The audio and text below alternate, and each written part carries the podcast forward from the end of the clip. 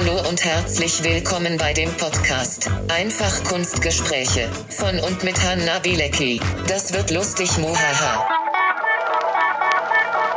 In dieser Folge habe ich den Henning zu Besuch. Henning und ich schaffen es meistens einmal im Jahr, uns zu treffen. Meistens um Weihnachten rum. Und meistens liegt es daran, dass ich nicht in der Lage bin, vorher mal Zeit frei zu schaufeln. Und das tut mir auch immer furchtbar leid.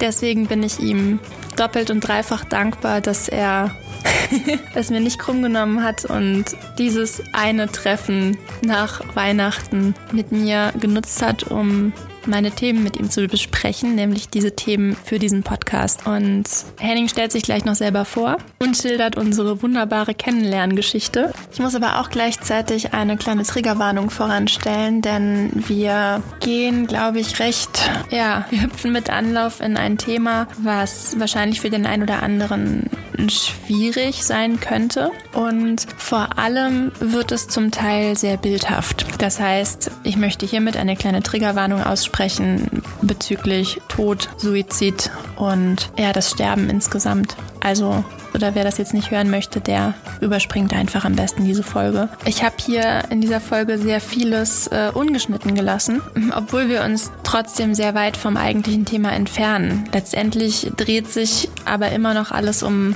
ja das Thema der Künstlerin. Henning hat einfach einen sehr, ich würde sagen, besonderen Blick auf dieses ganze ähm, Thema. Und es wäre bestimmt ein komplett anderes Ergebnis, wenn man mit anderen Berufsgruppen über genau dieses Werk sprechen würde. Und vielleicht ist das auch etwas, was ich noch in Zukunft ausprobieren möchte. Das ist jetzt der Blick von einem Arzt, einem Psychiater auf den Tod und das Sterben. Naja, und auch das Leben. Ausprobieren. Sag mal was. Hallo? One, two, one, two. Perfekt, perfekt. Riesiger Ausschlag. Also. Bir iki üç. Was? 1, 2, 3 auf Türkisch. Bist du bereit? Kannst direkt loslegen? Wenn, wenn du Lust hast?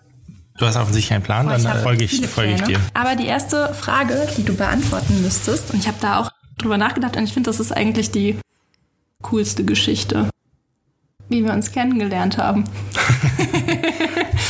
Was ist deine Version? Ich habe meine, Das ist meine ich, im Version Kopf, davon, wie wir uns kennengelernt haben. ähm, ja, ich, äh, das ist lange, lange her echt und das, lange wie lange, lange es her ist, erkennt man daran, dass es im StudiVZ war. und das ähm, gibt's jetzt nicht mehr, ne? ähm, ich weiß gar nicht, ob es noch, ob es noch so äh, Internetreste vom StudiVZ gibt. Irgendwann letztes Jahr gab es auf jeden Fall noch. Echt? Da konnte man äh, noch Sachen reingucken. Genau, und ich äh, öffnete nichts an StudiVZ und bekam eine Nachricht, äh, nee, ich, ich bekam erst eine Freundschaftsanfrage von jemandem, den ich nicht kannte und ähm, was äh, schon wichtig ist, dass das bei StudiVZ nicht normal war. Stimmt. gab bei Facebook kommt das ja häufiger vor, aber bei StudiVZ war das nicht so häufig, dass man Freundschaftsanfragen von irgendwelchen Leuten, die man so gar nicht kannte, ähm, bekam. Ah, Ich habe dann auch direkt geguckt, das weiß ich noch. Es gab dann eine, eine gemeinsame Freundin. Echt? Ähm, ah, genau. Und dann ah, bekam ich aber eine Sekunde, nachdem ich die Freundschaftsanfrage bekam, auch schon eine Nachricht. Und diese Nachricht war irgendwie so, ah, oh Gott, ich weiß gar nicht, was ich gemacht habe. So nach dem Motto, ich ähm, bin mit der Maus ausgerutscht. Ähm, und äh, ja, das warst du. Äh,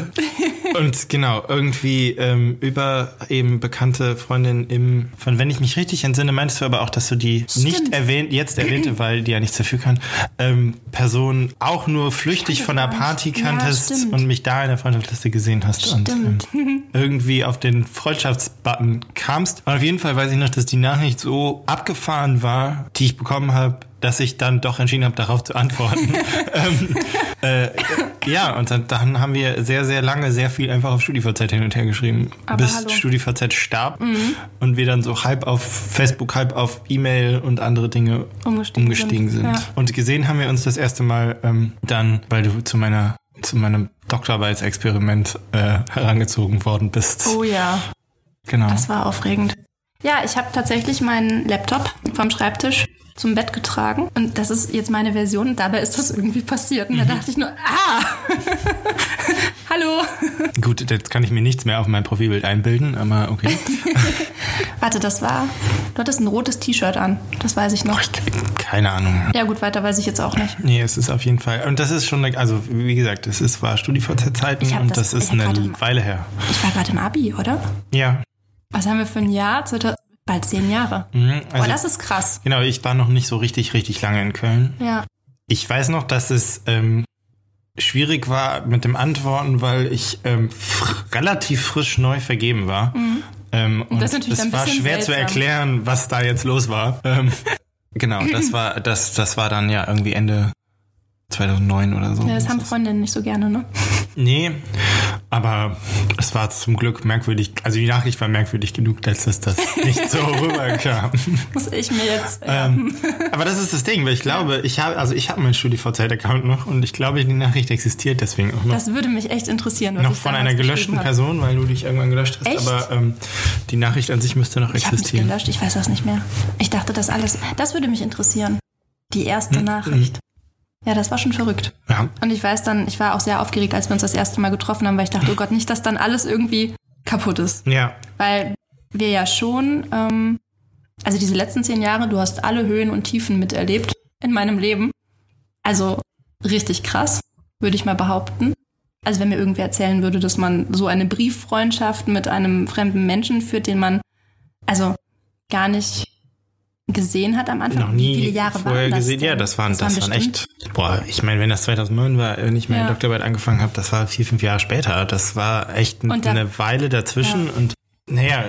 Heutzutage ist das mit den, mit den Chat, also mit dem Brief, Internet, wie auch immer, Freundschaften Mhm. wahrscheinlich häufiger, aber das war, das gab's, also das ist bisher noch nie so Ja. vorgekommen bei mir, dass ich, Ich habe das irgendwie auch nicht sonst, kannte. also nicht.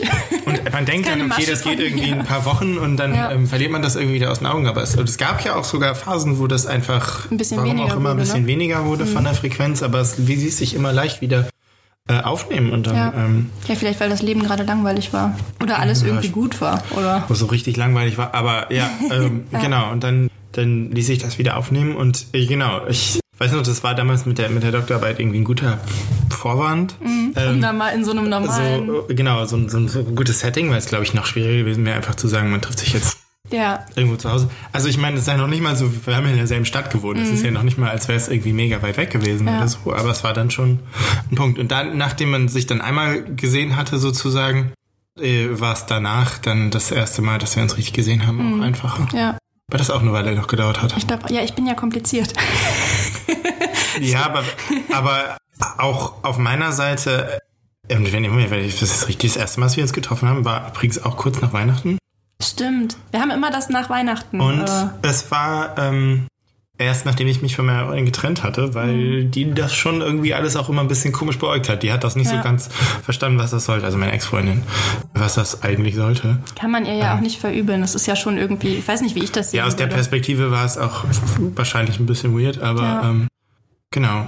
Mhm. Und was ich immer das, ja, also ich fand es immer faszinierend, wie sehr man über, also doch überschreiben, Was wie aufbauen kann. unüberflo, un, un, über, Entschuldigung, un, oberflächlich, unoberflächlich Ja. schreiben sein kann, wenn man ja irgendwie denkt, so. Nächste Frage. Was machst denn du beruflich?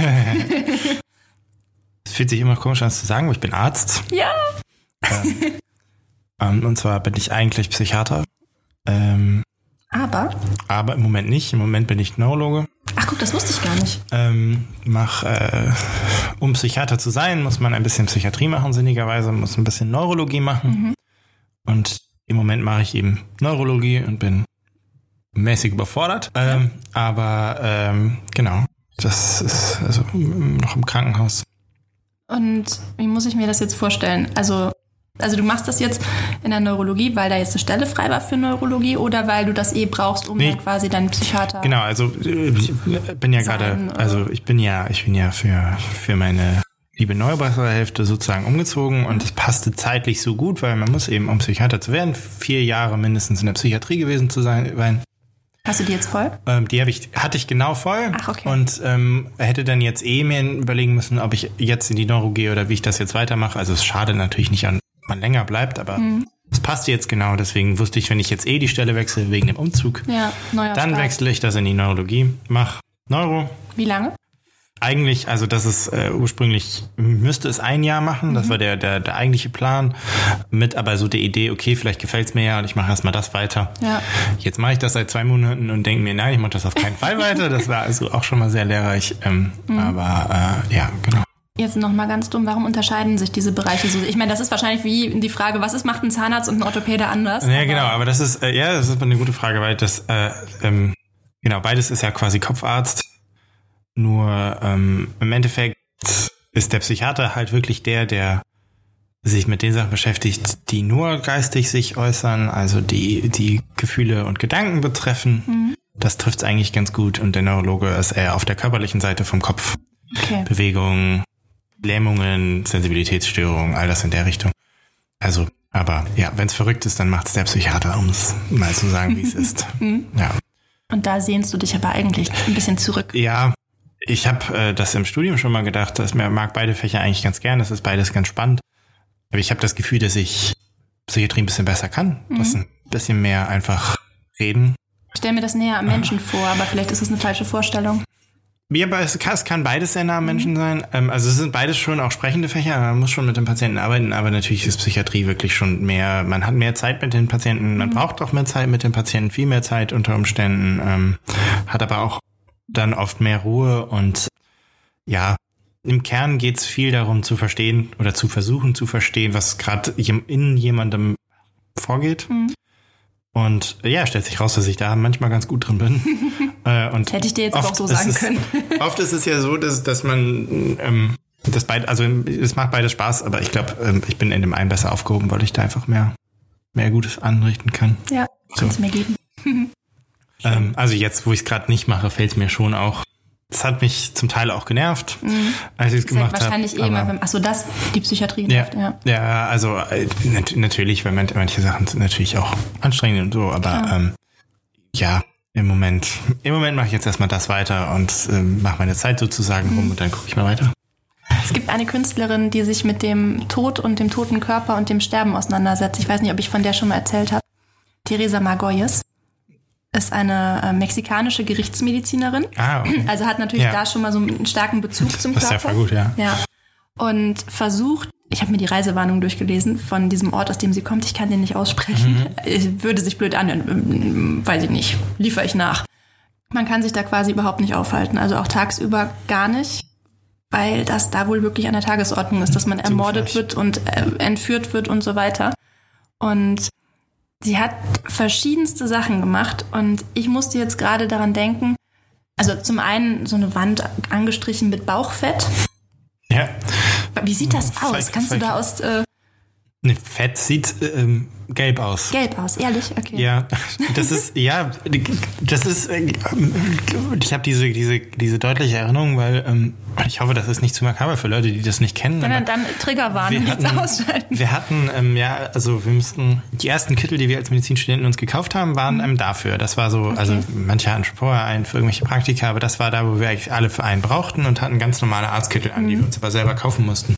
Wie teuer ist so ein Arztkittel? 15 Euro. Ah, okay. Gab es dann in der. Gibt es da verschiedene Schnitte? Äh, es gibt verschiedene Schnitte. Wir haben alle denselben okay. von der Fachschaft irgendwie gehabt und so. Das, also kannst, also es gab mit Sicherheit auch ein, zwei. Es gibt ganz edle. Okay. Es gab auch immer wieder Einzelkinder, Entschuldigung, die dann eine andere hatten und so. Aber wir hatten halt alle diesen selben und man sollte dafür auch keinen besonders guten kaufen, weil sie tatsächlich ähm, am Ende des Prep-Kurs alle gelb waren. Nein. Also die haben sich ähm, alle nach und nach verfärbt, weil man natürlich ähm, den Kittel an, damit man sich nicht irgendwie voll schmiert. Mhm. Und das Hauptding, was man, was schmiert, ist eben das Fett, dass man, das okay. Unterhautfettgewebe, das man hat. Und ähm, das ist eben, naja, es ist so ein bisschen wie Butter, die ähm, mhm. nicht ganz so fest ist wie Butter, aber auch nicht so richtig wie, also nicht richtig weich, aber okay. eben so, so die, dieselbe Farbe eigentlich hat. Und ähm, weil wir nicht vergessen, dass das, was wir gemacht haben, die, die, also die, die Körperspender sind ja schon ähm, so behandelt, dass sie, dass sie halten, mhm. sind im, im, im, Formalin eingelegt und so, das verfärbt das auch so ein bisschen. Okay. Von daher ist das natürlich nicht lebensecht und das Fett sieht eben bei den Lebenden anders aus als beim Toten. Also okay. bei, bei, bei den Verstorbenen war es fester, als es dann in der Realität gewesen wäre, wäre es mhm. flüssiger gewesen. Von daher, je nachdem, wie frisch sie das verwendet hat, ist es wahrscheinlich ja. auch ähm, äh, anders zu verarbeiten gewesen. Mhm. Das, Sie hat das bei Fettabsaugungen ja, dann quasi als Fight Club lässt grüßen. Mhm. Ähm, ja, genau. Krass. Ja, damit hat sie eine Wand angestrichen und die hat dann durch ihre bestechende Ästhetik die Besucher angezogen und die waren komplett begeistert da äh, von dieser Farbigkeit und danach natürlich entsprechend schockiert, als sie das dann gemerkt haben, oh, das ist gar keine Farbe, äh, das ist Bauchfett. Mm, Konfrontation ist ja. sofort da. Krass, ja. Stell dir vor, du gehst in ein Museum und also du hast jetzt Eintritt bezahlt, wahrscheinlich 11 Euro Also schon teuer und du möchtest jetzt was sehen für das, was dir da Kosten, Nutzen und so. Und du gehst dann da durch und du musst ja dieser Architektur folgen. Also du kannst nicht einfach irgendeinen Raum überspringen, weil das ja meistens Durchgangsräume sind. Und dann stehst du vor einem Raum und der ist eigentlich ganz minimalistisch gehalten. Riesengroßer Raum, ganz hoch und alles voll mit Seifenblasen.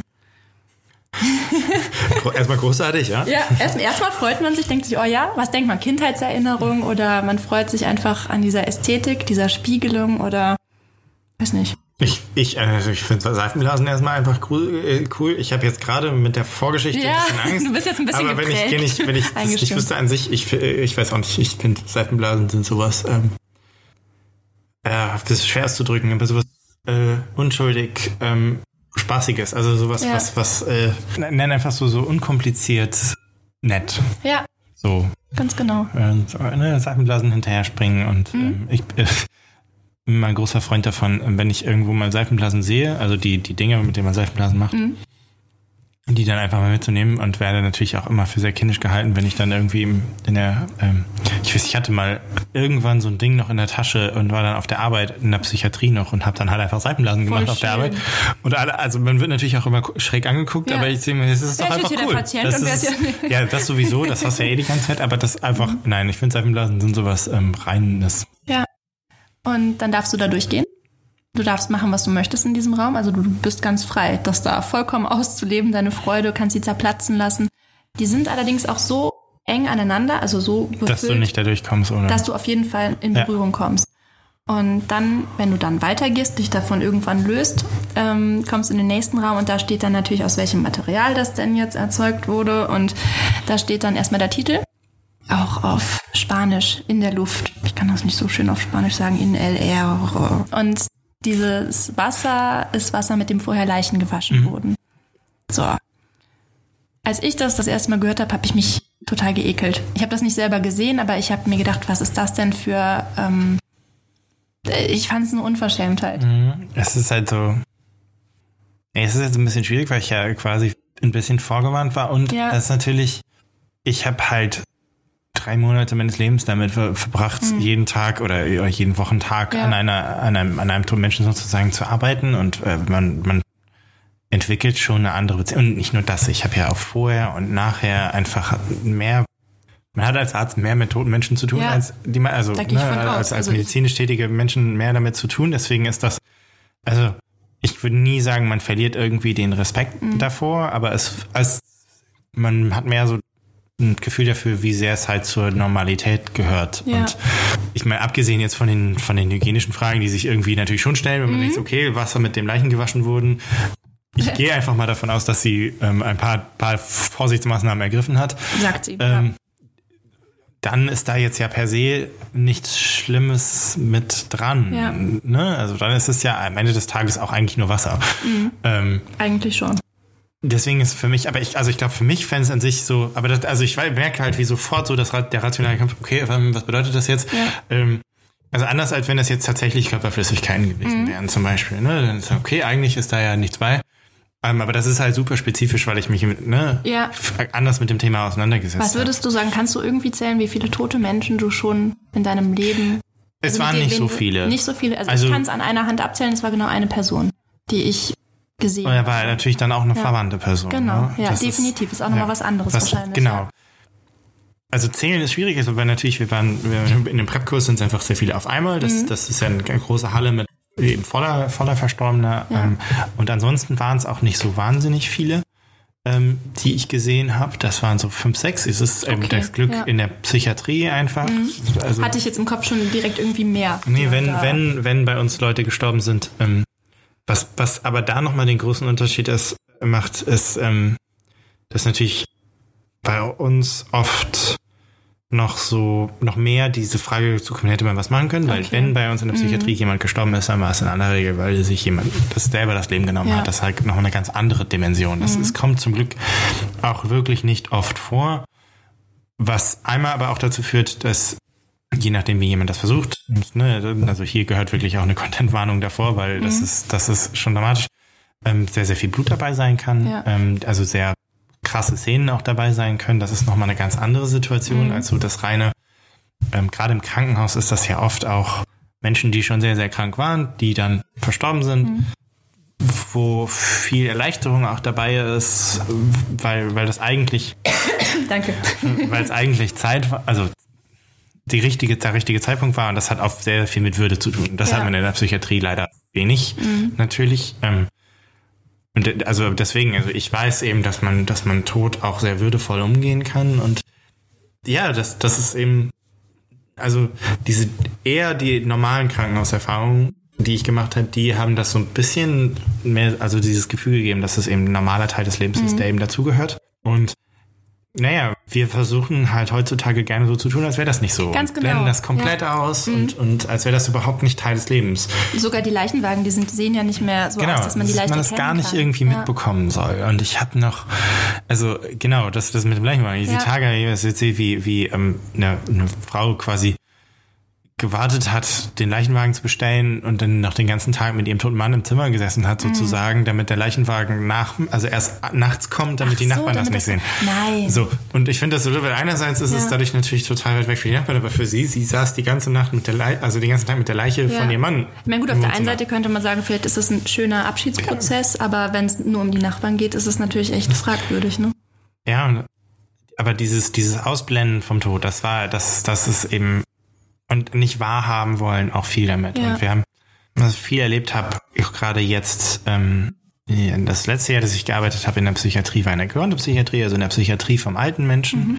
wo das Versterben natürlich viel mehr ein Thema war, wo es auch immer wieder um die Frage geht, das sind dann Menschen, die eine Demenzerkrankung haben, die keine Entscheidung mehr für sich treffen können. Gibt es da eine Altersstufe, ab wann das losgeht? Also genau, diese, diese Gerontopsychiatrie geht ja. ab 65 los, ah, okay. das ist mehr oder weniger eine willkürliche Grenze, aber okay. die, also es wird halt mehr geprägt von, von Menschen, die eben langsam ähm, eben mit ihren Geistesfähigkeiten so abbauen, dass sie mhm. Hilfe brauchen. Und ja. da war, ich habe in diesem Jahr sehr, sehr viele Gespräche mit Angehörigen darüber geführt, was machen wir oder was machen wir nicht, mhm. um das Leben zu verlängern oder ähm, was machen wir, wenn, wenn es irgendwie einen Notfall gibt. Sollen wir wiederbeleben oder ja. nicht?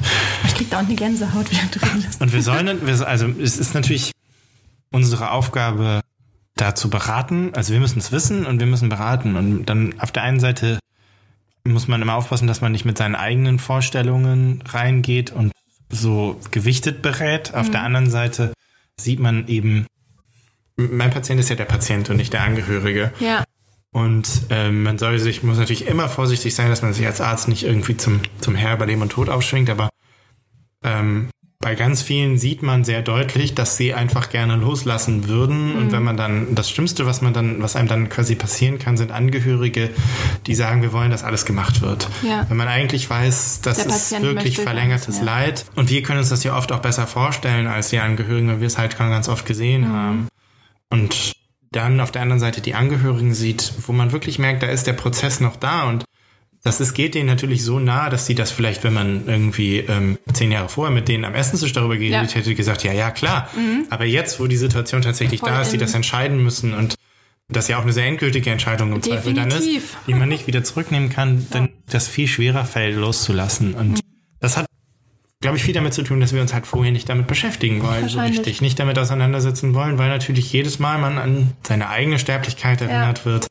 Und das haben wir ja ganz effektiv ausgeblendet in unserem hm. Leben. Dass ich wäre auch kein Loslasser. Ich würde, glaube ich, immer, das wäre mein eigener Knall, immer sagen, nein. Ja, das Weitermachen. Alles tun, was ich, möglich und nötig ist. Ich finde das ganz lustig, weil man muss, das, das, es gibt halt einfach keine einfache Antwort auf diese ja. Fragen. Es gibt keine allgemeingültige. Mhm. Ich habe äh, eine Zeit lang während meiner, während meines Studiums hier in Köln in einem Palliativteam gearbeitet. Die sind rumgefahren. Mhm zu Menschen, die schwere Krebserkrankungen hatten und haben, deren Aufgabe war es, das so einfach wie möglich zu machen. Und also die einzustellen, Schmerz. Schmerzmäßig, und so, genau. Ja. Und wirklich zum Teil praktische Sachen. So, wie mhm. kommt jemand, der so schwer krank ist, noch aus seiner Badewanne raus? Mhm. Also wirklich praktische ja. Hilfestellung, wie man es einfach, was eine total dankbare Arbeit einfach mhm. ist. Man wird ja denken, man arbeitet mit sterbenden Menschen, das ist ganz furchtbar, aber es ist wirklich, kann viel individueller auf die Leute eingehen ja. und man kann oft Leid mindern mehr als Mhm. Ne, heilen, aber Leid mindern kann oft, oft sehr, sehr lohnenswert sein. Ja, klar. Und da habe ich viel mit den Ärzten, die, mit denen ich umgefahren bin, geredet.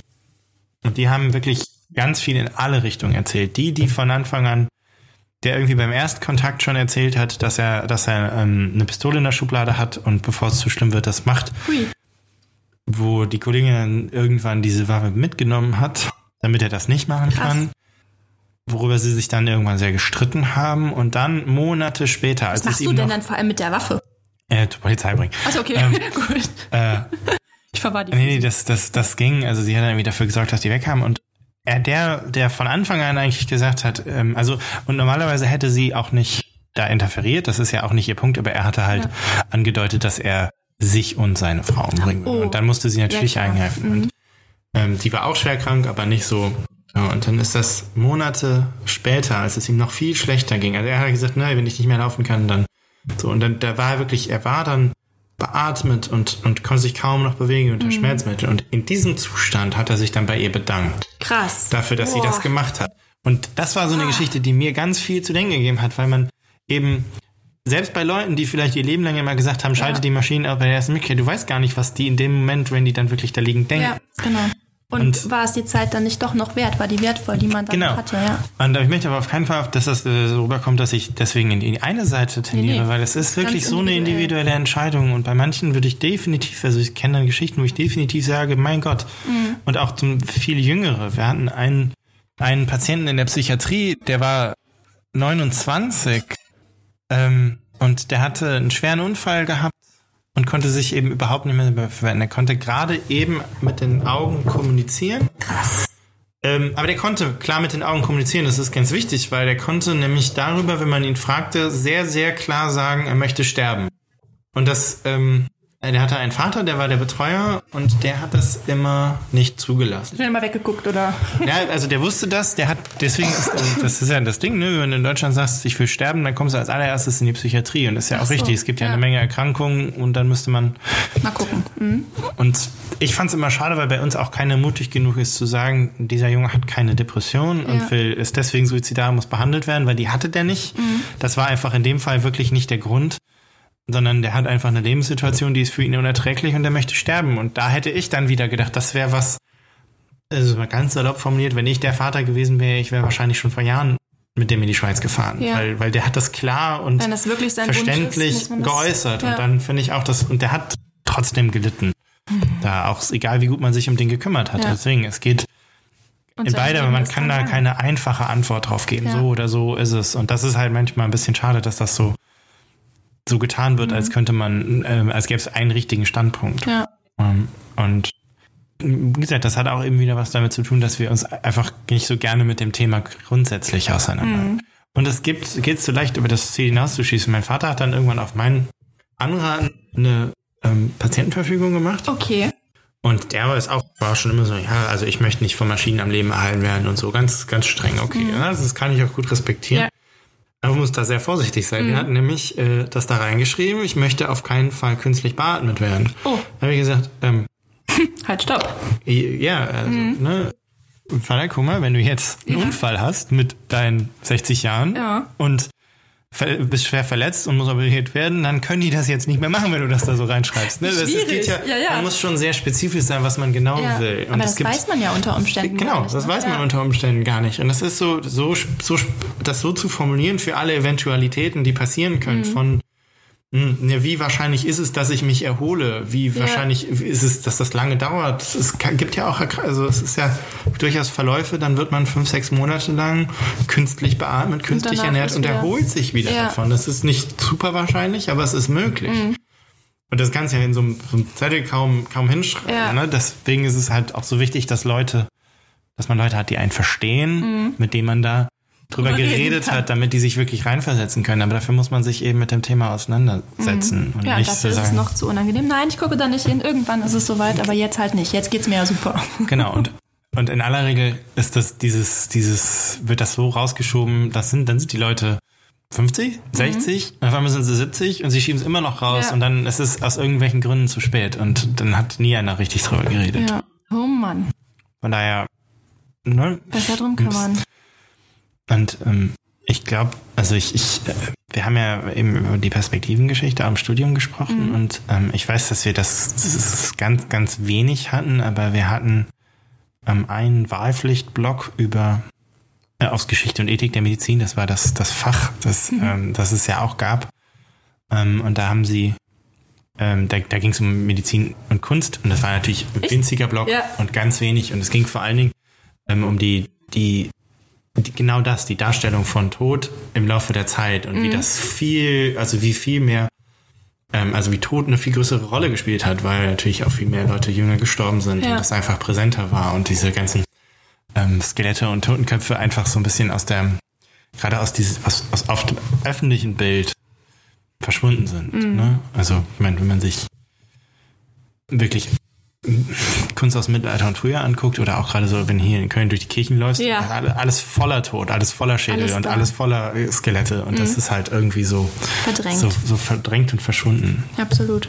Ich glaube, jetzt gerade kommt es wieder so ein kleines bisschen, weil, also ist mein persönlicher Eindruck, man kann mit Fäkalien, Malerei und Nacktheit nicht mehr schockieren. Und jetzt Ja, kommt halt irgendwie so Tod. wieder der Gedanke, ne? Wie ist es mit dem Sterben? Ja. Aber das ist ja total faszinierend, ne? Was ist das Tabu in der Gesellschaft? Mhm. Ja. Wenn, wenn wir damit irgendwie durch sind und das nicht mehr schockieren kann, Genau. aber das uns trotzdem noch, also wo man wirklich denken würde, oh, wir, alles ist schon gemacht worden, aber das holt die Leute wirklich noch ähm, Mhm. Ja. irgendwie hervor. Aber hallo. Marina Abramovic, große Performance-Künstlerin, war auch letztens in Bonn, glaube ich, in Natter ausgestellt. Die plant jetzt gerade ihr Sterben. Ist jetzt 70 und sagt so, sie möchte über 100 werden und hat jetzt schon mit einem Rechtsanwalt verfügt, dass sie an drei Stellen beerdigt wird. Also es gibt dann ihren Körper und dann gibt es zwei äh, Kopien und die werden dann einmal in Amsterdam, Belgrad und in New York vergraben. Fand ich total seltsam. Ich meine, das ist, da ist jetzt der Schockmoment eigentlich nicht so intensiv vorhanden. Man sieht jetzt nicht ihre. Aber sich das, sich das, die Idee, sich damit zu beschäftigen, Genau. was passiert nach meinem Toten, Ja. ja, und so, das, und wenn überhaupt, dann sind die Leute so, ja, das mache ich irgendwann, wenn es mal re- relevant wird. Mhm. Abgesehen davon, dass wir natürlich alle jederzeit Pech haben können Ja. und jetzt was passieren kann. Dafür muss man leider nicht alt sein. Ähm, Passiert es ja dann doch nicht. Mhm. Ja. Ne? Und wirklich zu planen und so. Aber ich habe auch, ähm, ich weiß, dass mein bester Kumpel Schlagzeug spielen soll an meinem, an meinem Echt? an meinem, ähm, meiner Beerdigung. Das weiß Ja. er auch. Das ist so das eine, dass Hat ich. er- hat er ja ich, gesagt oder hat er nur wenn weggelacht? er dann noch, noch äh, spielen kann, dann wird Ja. er das auf jeden Fall machen. Das Cool. weiß er. Ähm, das war mir irgendwie ganz wichtig. Mhm. Aber das, das ist so, also so eine, so eine, so die Vorstellung, okay, wie, ich weiß gar nicht, hast du das, also so, so, so sich mal jetzt auszumalen, wie es ist, wie die Leute darauf reagieren, wenn man plötzlich nicht mehr da wäre oder Ja. Mhm. wenn man ähm, irgendwann mal nicht mehr da ist? Wie, also da, daher kam das, wie die dann tatsächlich da stehen und ähm, wie im Film sozusagen man nochmal betrachtet wird. Skurril, ne? Hast du eine Vorstellung von deiner Beerdigung? Also äh, außer. ja, also, da, daher kam das mit dem, mit Ja. dem, mit dem, mit dem Schlagzeugspielen und so ein bisschen. und geht es noch weiter bis hin tatsächlich äh, mit Sarg in der Erde oder ähm, Verbrennen? Oder? Hier sind eher so, so einzelne Bilder davon. Also Okay. schon ähm, Traumvorstellung ja immer noch so dieses auf, auf dem Meer verstreut werden und so. Das Darf ist ja das? nicht so einfach. Weiß ja nicht. Das ist ganz, also es geht, es ist irgendwie ganz kompliziert, wenn man das Ja. in Deutsch, also aber halt allein so die Vorstellung, wer wäre dann da, wer Ja. Mhm. wird kommen, wen wird es tangieren. Ähm, jetzt kommen wir wieder, so, das, das ist jetzt, ähm, das ist schlägt wieder so einen Bogen zur Psychiatrie, weil das ja. Ja. was ist, was Leute, die tatsächlich darüber nachdenken, sich selbst das Leben zu nehmen, auch ganz viel beschäftigt. Echt so, wer wird es das- bemerken? Krass. Ja. Wen das wird macht Sinn. Mhm. es tangieren? Wird es überhaupt jemand tangieren? Und ja, oft eben auch total, dass es allen egal wäre oder die Leute sogar erleichtert werden, was übrigens nie der Fall ist. War Ja. noch nie irgendjemand erleichtert, außer vielleicht beim Führer, dass er sich umgebracht hat.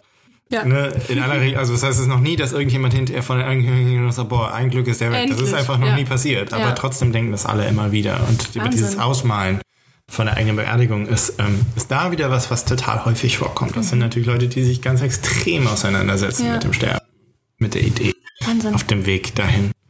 Mir wird gerade klar, ich habe ich denke gar nicht an die Menschen und die Reaktionen, weil ich glaube, das würde mir zu sehr wehtun, diese Vorstellung, dass da jemand leidet. Und ich glaube, ich bin schon sicher, dass das, äh, zumindest wenn ich jetzt vor meinen Eltern sterben würde, dass die da ziemlich, oder auch mein Bruder, leiden würden. Aber das ist ja eigentlich was Schönes zu wissen. Also, weil du planst ja nicht Mhm. Ja. zu sterben. Nee, nee, ja gut hab ich nicht Aber vor. es ist ja gut zu wissen, dass auf es Holz. Menschen gibt, die, die, ähm, Ja. die deine Lücke, also die deine Lücke spüren würden. Und Mhm. dieses Wissen zu haben, ähm, das ist ja erstmal erstmal schön, ja, denke ich. stimmt. Ne? Und ähm, der andere Schritt, gerade wenn man dann älter wird, ist aber, wenn du, wenn du jetzt die Möglichkeit hast und diese Situation, weil äh, irgendwann werden wir alle sterben, Ja, das auch stimmt. nicht nach unseren Eltern und so, das ist klar, aber es werden irgendwie wahrscheinlich Angehörige übrig bleiben in irgendeiner Form. Und wenn wir denen das verein, also diese Scheißsituation, in der sie sich Ja. dann wiederfinden werden, theoretisch erleichtern können, dann wäre das ja auch nur eine feine Sache, weil Auf beispielsweise Dinge schon geplant sind oder Ja. ne, Sachen eindeutig sind. Und ähm, ja, von eben Arrangements für, für die Beerdigung bis hin zu Erbe, weil ich da Das ja stimmt, auch, auch ganz oft gesehen habe, Oh wie ja. Was das wie- in den Menschen ja. hervorbringt, ne? Das haben wir ja auch schon mal drüber geredet, Ja. die Situation, das siehst du als Arzt ja auch schon mal, wenn du, wenn du wirklich merkst, bei manchen Familien, es kommt zum Glück nicht so oft vor, Mhm. aber die, die wirklich am Bett stehen und warten, wo, du, wo du wirklich merkst, das, das ist so die andere Seite, wo du dann, dann wirklich denkst, okay, ne, deswegen. Wow. es ist schwer, schwer in eine Richtung zu argumentieren, weil du auch genau das hast, wo du wirklich da, daneben stehst und denkst so, Alter, der kann es noch wieder echt gut gehen. Ja, Pietät. Euch. Ja. Aber du merkst so, da, dass, dass da, da kein Mensch das aussprechen würde jemals, Mhm. aber das im Subtext immer wieder so kommt, aber ist nicht besser. Wenn- und du denkst ja. so, nee, im Moment eigentlich Kann man nicht nicht. endlich mal. Ähm, Wahnsinn. und gerade wenn dann irgendwie Leute auftauchen, von denen man dann mitbekommt, dass die jetzt irgendwie seit Jahren nicht mehr da waren oder so und Mhm. dann nochmal Ehre, das hat dann schon oft auch einen fahren Beigeschmack. Und deswegen Fall. klare Verhältnisse ganz gut. Ja. Oder man sagt halt, mir auch egal, wenn die waren, die waren zu dem Zeiten doof, jetzt sollen die sich nach meinem Tod streiten. Hauptsache, man hat bewusst. Dann sind die alle beschäftigt. ja. Ja, hat auch was. Es gibt einen Künstler, ähm, der Name ist mir aber jetzt gerade entfallen, der hat das Kunstmuseum oder die Bundeskunsthalle in Bonn mal richtig krass umgebaut. Vielleicht hast du das auch mitgekriegt. Da wurde die ganze, also da wurden auch Räume genutzt, die eigentlich nicht zur Ausstellungsfläche gehören. Hast du den Namen? Nee, aber Ähm, ich habe den auch letztens gefunden, aber egal. Und dann musste man da durchgehen durch verschiedene Räume und war dann verschiedenen Situationen ausgesetzt. Warst du da? Nee, okay. okay. Ich habe mich nicht zu getraut. selten Zeit. Äh, äh, ganz kurz übrigens, ähm, weißt du, wie die, wie die Leute darauf reagiert haben, auf die Sache mit den Seifenblasen? Ähm, nee. Also ich, ich kann mir nur vorstellen, dass das zum Teil Schock war, Empörung, äh, wen kann ich verklagen, bis hin vielleicht dann zu diesem, das hat es bei mir zumindest ausgelöst, also allein nur die Vorstellung, mir das anzusehen, dass ich dachte, ja, warum ist da so ein großer Ekel? Also ich wär, wäre, glaube ich, wenn ich da gestanden hätte, ich wäre echt sauer gewesen, vielleicht sogar ein bisschen cholerisch, weil mich der Ekel und dieses, dieser Übergriff in meine Privatsphäre, das hätte mich in den Wahnsinn getrieben, dass mich das keiner gefragt hat, ob ich das möchte. Aber das ist ja beim Sterben auch so. da kommt dann ein Impuls und dann haut der dir den Boden weg. Ja, das ist ja, äh, ja, genau, das Ja. ist, das ist da perfekt aus, ne? Das ist, das ist ja auch wieder das, dadurch, dass, dass wir uns nie damit beschäftigen Ja. wollen, kommt diese, dieses, dieses Überfallartige auch noch viel, viel krasser und dieses, Genau. dieses, ähm, nicht warm wollen. Ich weiß nicht, ob es wirklich besser wäre, wenn wir alle mehr, mehr uns damit beschäftigen würden und so, und ob wir dann besser damit umgehen könnten, ob das, also wir gar kein Werturteil abgeben, aber Mhm. glaub, das ist schon eindeutig, dass dadurch, dass wir es total verdrängen, Ja. auch ganz oft einfach, und das ist das, was ich meinte, bei den Leuten, mit denen wir dann darüber sprechen müssen, was wir machen sollen, wenn, ob wir die jetzt reanimieren sollen Mhm. oder nicht. Du wirklich merkst, dass die einfach nicht in der Lage sind, darüber zu reden, weil die, weil die sich nie damit beschäftigt Ja. haben und das so sehr verdrängen und das ist dann einfach in der Situation echt unhilfreich. Absolut. Ich muss gerade an eine Situation denken mit meiner Oma. Ich glaube, die war 95, lag im Krankenhaus und dann wurde ich gefragt, wie man denn da jetzt mit umgehen soll. Ja. Dann habe ich gesagt, fragen Sie sie doch bitte selber, sie liegt doch da. Und dann hat meine Oma ganz schockiert geguckt und hat gesagt, da muss ich erstmal drüber nachdenken. Mit 95, weil das einfach für sie nicht greifbar war. Das war keine Option, dass man da jetzt äh, überhaupt diese Frage stellt. Äh, Es geht aber in beide Richtungen, weil Ja. wir auch als medizinisches Personal zum Teil vergessen, ähm, dass das nicht normal ist. Mhm. Ja, wenn du dreimal die Woche Menschen konfront mit Menschen konfrontiert bist, die versterben, dann ist das, Ja. hat das eine andere Normalität für dich. Ganz klar. Das ist immer dieser, dieser Spruch so, ne, für die, für den Patienten ist es ein Lebensereignis und für dich ist es Dienstag. Ne? Ja, stimmt, weil, krass, ja. weil das haben wir, Ja. das haben wir in der Medizin sowieso ganz, ganz oft. Ja, es muss wahrscheinlich auch so sein, sonst Ja. würde dich das Ne- zu sehr mitnehmen. Ne? das sind wirklich krasse Dinge, die passieren. Das sind, die, unter Umständen erzählt er noch zehn Jahre später von dir, da, das war der Arzt, der hat damals da Ja. das, das und das gemacht. Ja, das beschäftigt, das, das, das prägt manchmal sein ganzes Leben. Und für dich ist das einfach ein Termin an dem Vormittag.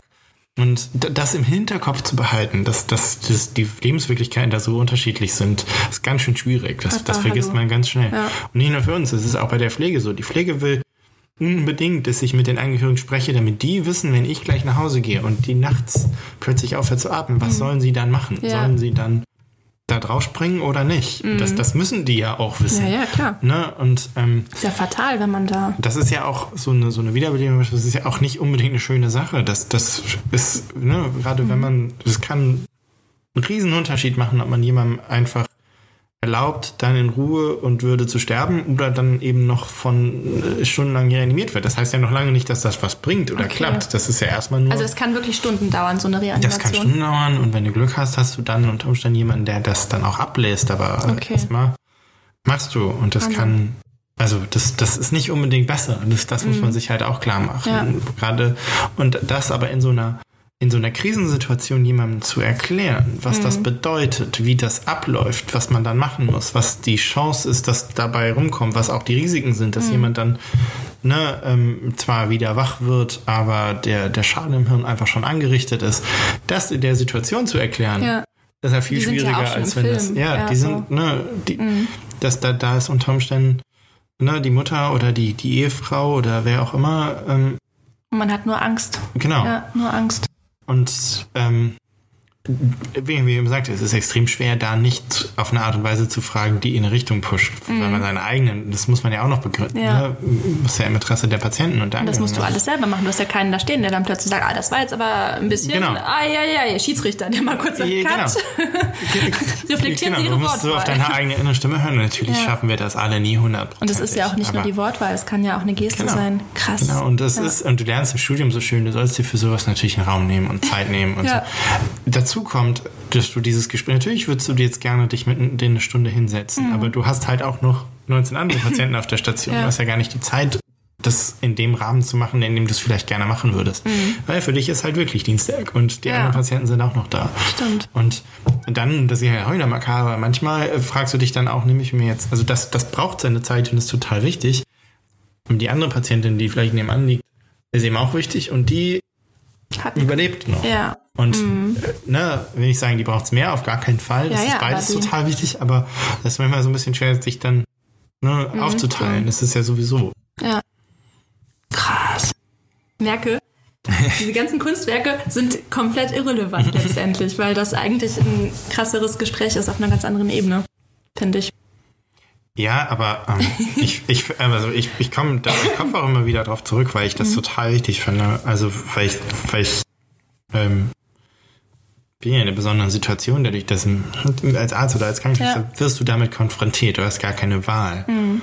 Und ich glaube, wir alle, die in den Bereichen tätig sind, wissen noch, wann sie ihre erste Leiche gesehen haben und sowas. Das, das, das brennt sich schon ein, aber wir, wir haben einen ganz anderen Bezug dazu. Und Mhm. man wünscht sich eben schon, dass das So ein bisschen mehr, Alltag wird. Mehr ne? Alltag, also dass Ja, das einfach auch klarer wird.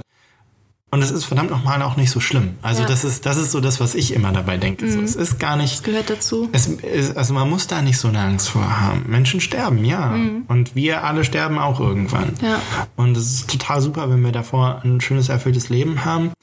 Ähm, aber wenn wir versuchen, das auszublenden, das wird halt nicht funktionieren. Das wird uns irgendwann einholen. Mhm. Ja. Und ähm, man muss da nicht so panisch eigentlich mit umgehen. Also wir könnten uns alle eigentlich ein bisschen mehr entspannen, wenn wir, Mhm. Viel bewusster. wenn also wir, wenn wir das einfach akzeptieren würden. So, also wenn dies, also ich muss immer, ich, ich habe natürlich keine Ahnung, wie das heißt, aber ich we- weiß, ich, habe eins dieser Kunstwerke aus dem Mittelalter, das sie uns damals gezeigt haben, also es war halt so eine, so eine Szene im Esstisch, wo halt eins von diesen Skeletten mit am Tisch saß. So ganz plump nach Ja. dem Motto, der, der Tod sitzt immer mit dabei. Ja, ne? ja. Und genau so ist es halt, aber es muss halt auch nicht so Dramatisch sein. Weil das Bild war halt, man hat halt dieses, dieses Skelett da sitzen und das ist ja eigentlich super gruselig, aber es war halt irgendwie nicht gruselig. Mhm. War Es Alltag. war so dieses, dieses, gehört halt dazu. Ist halt, Mhm. ne, so wie so ein, wie so ein liebgewonnener, etwas schrulliger Nachbar, der Ja. Mhm. halt dazugehört. Ähm, muss man jetzt auch nicht unbedingt haben, aber, die, aber diese Einstellung fand ich halt von Anfang an angenehmer und gibt einem auch die Möglichkeit, ein bisschen würdevoller insgesamt damit umzugehen und nicht so.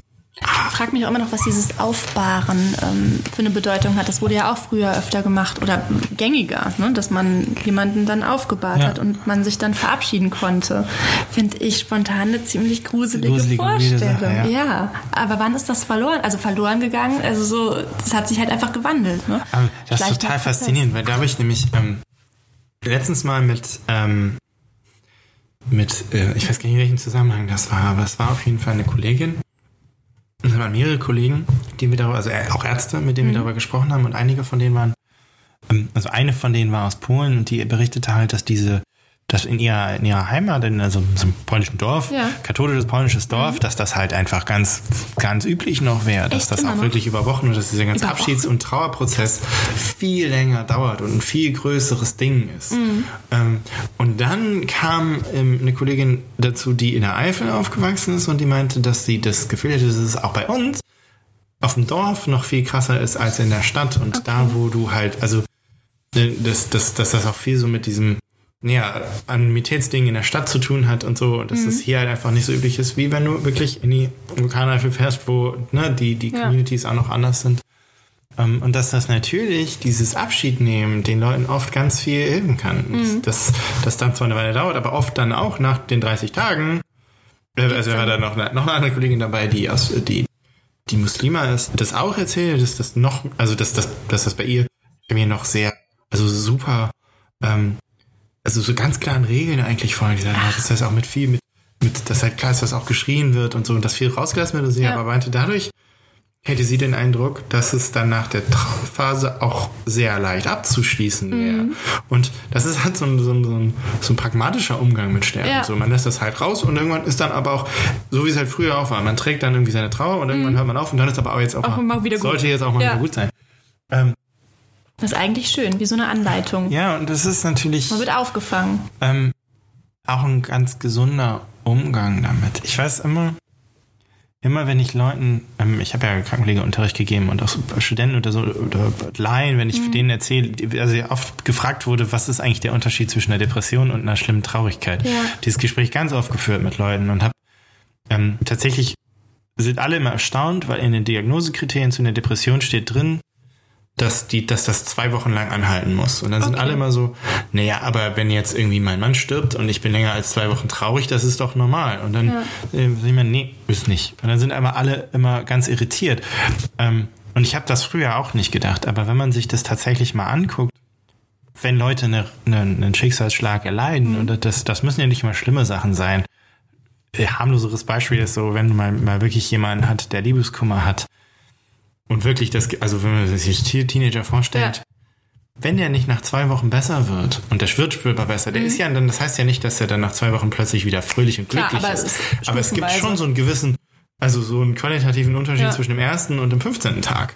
Ja, und das ist, dass, dass, dass Trauer auch einfach was ist, was, ähm, was eine Zeit braucht, ein Prozess ist, was man nicht einfach abschalten kann, was aber eben auch nach einer gewissen Zeit wieder vorbeigeht. Und dass es eben nämlich genau nicht normal ist, wenn Trauer anhält. Und klar ist, wenn, mein, wenn meine, meine Freundin versterben würde, wäre ich auch mehr als zwei Wochen traurig. Ja. Aber ich wäre nicht sechs Monate lang so wie an den ersten drei Tagen, nachdem das passiert ist, ohne dass das irgendwie was Mhm. Eine über unsere Wertung sein Beziehung ja, aus, genau. aussagt. Das ist einfach, wir Menschen, so funktionieren wir einfach. Ist, diesem also müssen wir ja auch, ja. wenn wir, wenn wir Aufhören Ne? würden zu essen. Ein halbes Genau. Jahr lang wäre und deswegen, und da, da ziehen wir halt unsere Grenze und sagen, okay, wenn das aber länger anhält, dann ist es doch irgendwas nicht in Ordnung. Ja. Denn, wenn man sich das wirklich mal anguckt, bei Menschen, die depressiv sind, und ich hatte ja nur viel mit denen zu tun, ähm, dann sieht man das auch, dass da wirklich ein qualitativer Unterschied ist, dass diese, dass diese, nicht mal Besserung, aber so eine gewisse Distanzierung, ein bisschen wieder, doch, das ist eben, und ich finde das schon ganz schön Gedanken, dass es okay ist, Mhm. auszufallen, auch über eine Zeit. Ja. Und dann irgendwann ist es aber auch wieder okay, also es zuzulassen, die Emotionen zuzulassen, den Verlust zuzulassen und dann ähm, das mit all dem Schmerz, der dazugehört, so schlimm das dann eben auch werden kann, zulassen. Und dann irgendwann ähm, kommt man aus der Nummer auch wieder raus und dann geht es schrittweise besser. Ja. Statt eben ähm, und wenn ich jetzt dann denke, dass das eben viele so schockiert davon waren, dass, dass, das, dass man das so sieht, ähm, aber ich halt heute manchmal das Gefühl, dass, dass ähm, weil diese Sachen eben nicht mehr so normal sind Ja. für uns. Und nicht nur jetzt beim Versterben, sondern generell, was Schicksalsschläge angeht. Wir sind irgendwie nicht mehr gewohnt, dass das Leben manchmal anders läuft, als es läuft. Weil wir sind alles planen. Wir takten alles und das soll- wir, wir Und wir kriegen wir auch alles so, wie wir es haben genau. wollen. Ne? Ja. Und also wir, sind- das ist ja das Luxusding, dass wir eigentlich Ist alles so. haben können, was wir haben wollen. Ähm, dass wir gar nicht mehr so bereit sind zu akzeptieren, dass Sachen nicht laufen und deswegen auch kein Konzept mehr dafür haben, wenn es, wenn es nicht Ja, funktioniert ist ein Totalausfall. und dann auch nicht mehr ein Konzept dafür haben. Also ich sehe ganz oft dieses Thema, dass Leute ähm, unglaubwürdig reagieren würden, wenn jemand stirbt oder so. Es gibt keine unglaubwürdige. Wie meinst du? Also, dass man Angst hat, dass es nicht- Nein, das, das, genau, dass man. Ich übe jetzt meine Reaktion.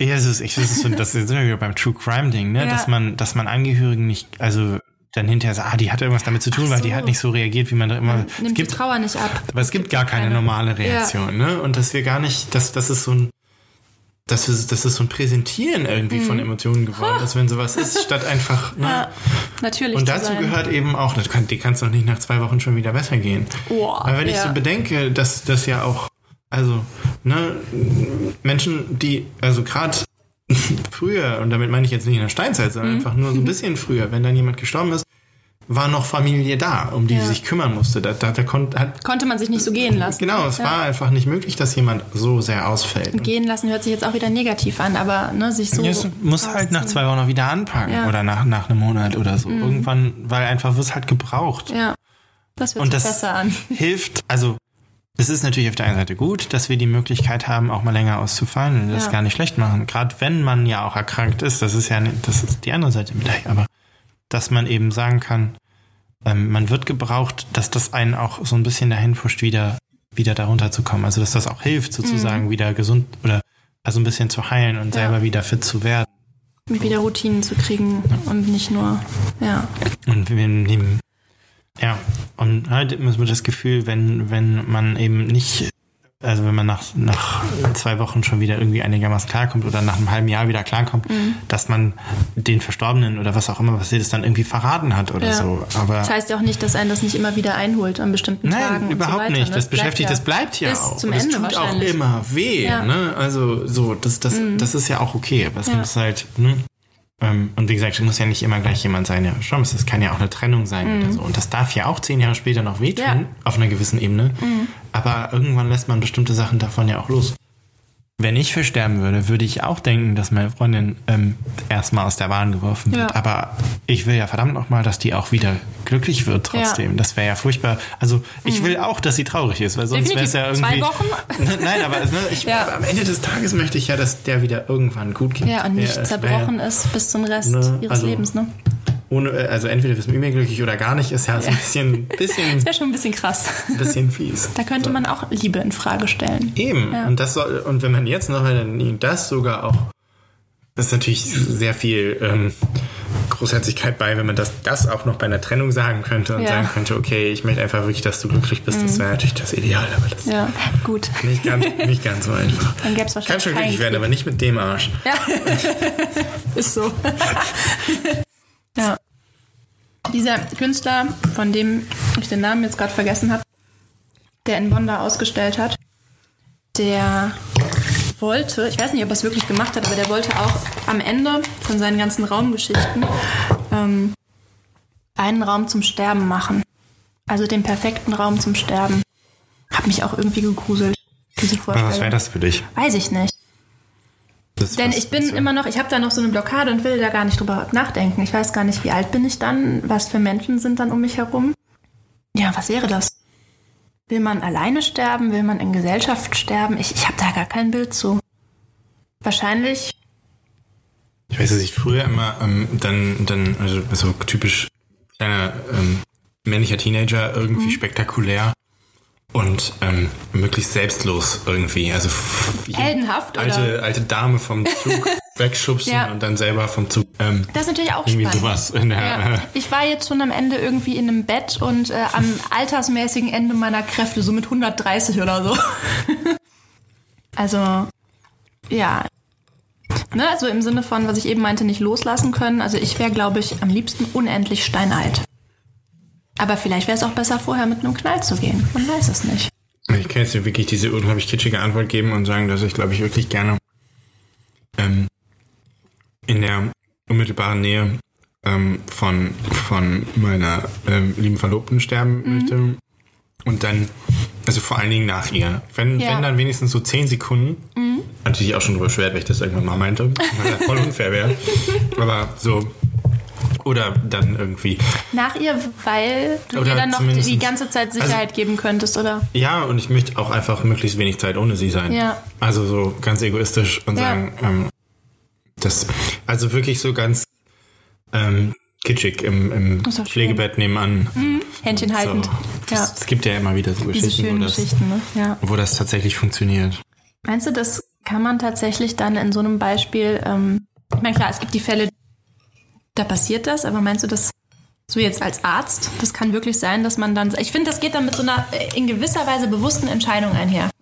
Dass man, wenn der Voll. geliebte Partner stirbt, dann sagt so, jetzt habe ich keinen Bock mehr, jetzt ist meine Also, Zeit gekommen, ich lasse jetzt los. Es gibt zu viele Geschichten, wo das Ja. genau so läuft. Also es gibt zu viele Geschichten. Ich, also ich muss nicht weit gucken, mein eigener Opa ist ähm, der, also es gibt also zwei, zwei Geschichten zu. Das eine ist mein, also dass er wirklich ist nach Hause gekommen aus dem Krankenhaus. Der ist relativ rasch, also war relativ fit, ist gestürzt, war dann sehr, ist dann innerhalb von ein paar Tagen verstorben. War dann auch klar, ist nach Hause gekommen.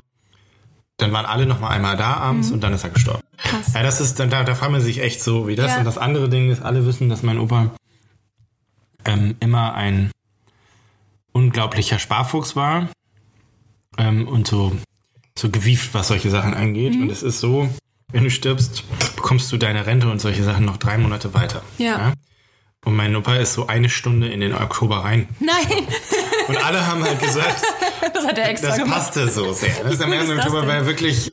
Da- Dadurch hat er halt einfach einen ganzen Monat länger bekommen. Und das war, war total wichtig. Also, äh, und alle würden sagen, das, das ist so, so seit. Nee, aber gerade dieses, dass die Familie nochmal noch da war. ja. Da hast du so oft, oder dass, ähm, dass, dass, wie gesagt, der eine Partner stirbt. Und dann ein paar Stunden später der andere, äh, weil das erfährt oder den nochmal gesprochen oder so. Das Kind nochmal da gewesen. Da ist schon irgendwie so ein kleiner Zauber dabei.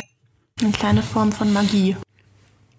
Aber das, das, das man in den Körper hat und das ist ja auch, ich bin ja nun wirklich Wissenschaftler von Herzen und alles, aber der Körper hat so viele Selbstheilungskräfte und so viel davon, was er wieder hinkriegt. Ähm, und was eben halt auch äh, dann man, also nicht sein kann. Ne? Also, also der, der Körper macht so viel selber. Und auch abhängig davon, wie es ihm sonst geht, dass mir das gar nicht schwer fällt zu glauben, dass wir das also nicht bewusst steuern, aber dass wir, ähm, Das ist dass ganz. wir Einfluss darauf haben, Ja. wie es uns geht. Ich habe früher mal gesagt, dass ähm, es so ein Spektrum gibt von Knochenbruch, was so rein körperlich ist, zu eben irgendwie psychischen. Erkrankungen, Mhm. die rein. Ja, mittlerweile würde ich sagen, selbst bei einem Knochenbruch ist es ja so, klar, der Knochen ist dann gebrochen und das ist eine körperliche Sache, aber wie der heilt und wie du Ja. den danach benutzen kannst. Wenn du eine, gleichzeitig eine Depression hast, dann wird dieser Knochenbruch schlechter heilen. Mhm. Das ist einfach so. Und wenn du gleichzeitig viel Stress hast, wird der schlechter heilen. Und Ja. ähm, das, äh, das, ähm, daran sieht man schon, dass das immer irgendwie mit beteiligt zusammenspielt, ne? Ja. Ich glaube, dann würde ich mir das so wünschen, dass ich irgendwann sagen kann, ich gehe jetzt. Das finde ich gut. Also ohne, dass man zwanghaft noch festhält, dass man sagt, ich habe es jetzt durchgespielt. Ja. Nach mir, was auch immer, aber meine Zeit ist gekommen. So wie wenn man einen richtig schönen Abend mit Freunden hatte und dann ins Bett geht und zu sagen, ja, das war jetzt super, aber Genau. jetzt bin ich auch mal müde und Ja, gönnt euch. Ich schlafe so. jetzt. Genau so. Ja. Das ist schön. Ja, und wie kriegt man das jetzt hin? Es müssen mehr Künstler den Tod thematisieren, aber bitte dann nicht so schockierend, sodass man wirklich da mal, ja, da man müsste auch in der Schule da mal öfter drüber sprechen oder, also ich weiß gar nicht, wie ist kann halt, man das das ist machen? halt Das immer so schockierend, ne? wenn ich jetzt auch an ähm, hier den Menschen mit Körperwelten denke und so. Das ist halt immer so auf Schock immer Splatter und Schock dabei. ähm, weniger, weniger einfach normal, natürlich. Also ich komme Ja. an dieses, dieses, ne, der, der Tod ist beim Essen mit dabei und Ja. das ist halt einfach. Ähm, ich musste gerade, äh, ich habe den aber selber nicht gesehen. Es gab irgendwann diesen einen Animationsfilm letztes Jahr, ähm, äh, der so an dieses Day of the Dead aus Mexiko ähm, äh, angelehnt war. Und ich, ich habe den selber nicht gesehen. Ich habe nur den Trailer gesehen, aber das Setup war halt so, dass ich glaube, dieser es kann sein, dass ich mich total vertue, so habe ich es verstanden, dass der Hund von dem einen Jungen gestorben ist und er geht dann in die Welt der Toten und holt ihn wieder zurück. Ah, okay. Uh. Und das ist aber halt so relativ spielerisch und irgendwie, und dann ging es ging halt wieder darum, dass man so lange in der Welt der Toten ist, wie sich Leute noch an einen erinnern und Oh. so. Und so sowas vom Umgang her mehr, mehr zu sehen. Also Ja. einfach das ein Stück Normalität zu verschaffen. Weißt du, wie das ausgegangen ist? Der hat den Hund bestimmt nicht wieder Keine mitgenommen, Ahnung, oder? keine das Ahnung. wäre ja dann kein Das, äh, krass. In voll geflasht, Hm. schon gesagt, ne? dass man halt ähm, ja, wie gesagt, dass in, in, in, in dem, was wir sowieso haben, Mhm. in Medien, an Kunst, an allem, mehr, mehr wieder als Normalität und nicht immer als, als absolute Tragödie dazustellen. Ja. Oder als Tod ist halt so eine leichte Tragödie. Mhm. große, ja, leichte Tragödie ist großes Drama. großes. Ja. Ja, vielleicht geht es auch mit der Selbstdarstellung von uns allen einher, ne? Dass das dann dazugehört. Man weiß es nicht. Gut. Versuchen wir. Sie hat das mit, noch mit dem Nebel gemacht. Um das jetzt noch abzuschließen. Also das war dann der nächste Schritt, ne? dass dann Nebel da war. Man musste in diesen Nebel reingehen und dann hat man es auch noch eingeatmet. Also nochmal eine Stufe höher. Reinwasser einatmen ist natürlich schon irgendwie. Ein bisschen seltsam, ne? Wie gesagt, man würde sich wünschen, dass sie wirklich gut. Ähm, Desinfiziert hat oder wie nennt man das dann in dem Fall? Ja, vor allen Dingen, also gut, die Frage ist ja auch, ob es dann war es jetzt wirklich. Also gut, wahrscheinlich war es wirklich gleich im Wasser. sonst Man muss es ihr natürlich glauben, ne? Also Aber ähm, im Endeffekt, und vor allen Dingen, wenn du es dann gereinigt hast, also weil der Witz ist ja, was machst du mit echtem Leichen? Also was machst du mit echtem Wasser, das mit Leichen? Das geht auch in den Abfluss. Ja, das wird ja. auch aufbereitet. Ja, ja. Und kommt irgendwann wieder aus dem stimmt. Wasserhahn. ja, stimmt. Ja, Ja, ja. Natürlich, alles funktioniert so. Mhm. Und ähm, äh, das ist ja dann, also wenn sie es jetzt aufgefangen hat und dann Chlor gereinigt hat, so wie es im Klärwerk gereinigt würde, dann ist es ja der Unterschied echt nicht so gigantisch. Hast du recht. Dann ist er nur so in, einem, Ja, ja. in so einem Kopf. Dann jetzt noch eine Sache zu ihr und danach was anderes. Noch einmal den Tod. Sie ist äh, durch die Gegend gefahren in dieser Stadt, deren Namen ich nicht aussprechen kann, und hat ähm, Tatorte gesucht und ist dann da mit so Leinwandtüchern hingelaufen und hat dann das Blut und die Körperflüssigkeiten aufgenommen, die am Boden lagen, in diese Tüten gepackt und daraus dann am Ende Leinwände gemacht. Also sie hat dann noch die Flüssigkeit irgendwie so ange ja, also mit Wasser aufgelöst, sodass sich das gleichmäßiger verteilt hat auf dieser Leinwand, hat die dann in Kassel am Friedrich, an einem Gebäude draußen vor die Fenster gehängt, sodass, wenn es geregnet hat, das Blut der Opfer des Drogenkriegs in Mexiko geregnet hat auf die Menschen, die in Kassel dann da lang gelaufen sind. Das ist natürlich noch krasser, weil du schlecht fragen kannst, Mhm. die Leute. Ja, sie hat auch recherchiert, was dann da passiert ist und es waren meistens einfach, ja, sinnfreie, wobei Gewaltdelikte an der Stelle sinnfrei, also furchtbare Morde, Drogenkrieg und so weiter. Es ist ganz lustig, weil es ist natürlich einerseits offensichtlich nicht okay, weil sie die Ja. Mhm. Leute, die da nicht fragen kann. Und Dann denke ich mir aber auch wieder direkt so, ja, Leute, das, das ist ja auch so ein bisschen der Punkt, ne? Mhm. Und das ist wieder so dieses, dieses Versuchen, dass wir uns, also dass wir uns so, dass Sachen uns nichts angehen, Ja,